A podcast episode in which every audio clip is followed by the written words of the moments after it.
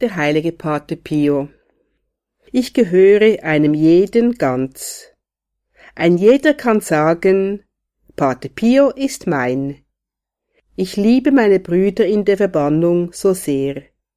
Ich liebe meine geistigen Kinder wie meine eigene Seele und noch mehr. Unter Schmerzen und Liebe habe ich sie Jesus wiedergeboren. Mich selbst kann ich vergessen, aber nicht meine geistigen Kinder. Im Gegenteil, ich versichere euch, wenn mich der Herr einst rufen wird, werde ich zu ihm sagen, Herr, ich bleibe hier an der Pforte des Paradieses, und ich werde erst dann eintreten, wenn ich den letzten meiner Söhne habe eintreten sehen. Nachzulesen in Pater Pio Guten Tag beim 22. September.